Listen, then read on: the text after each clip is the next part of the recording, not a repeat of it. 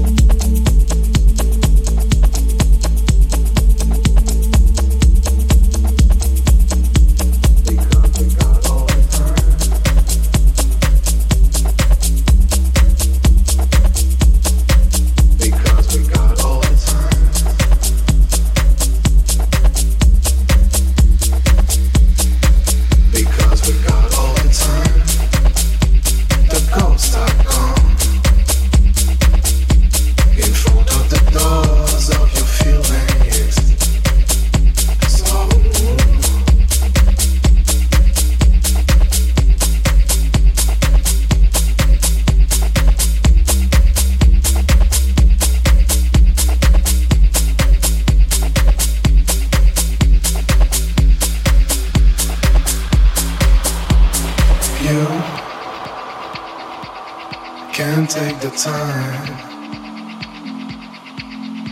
to enjoy the things that you do because we got.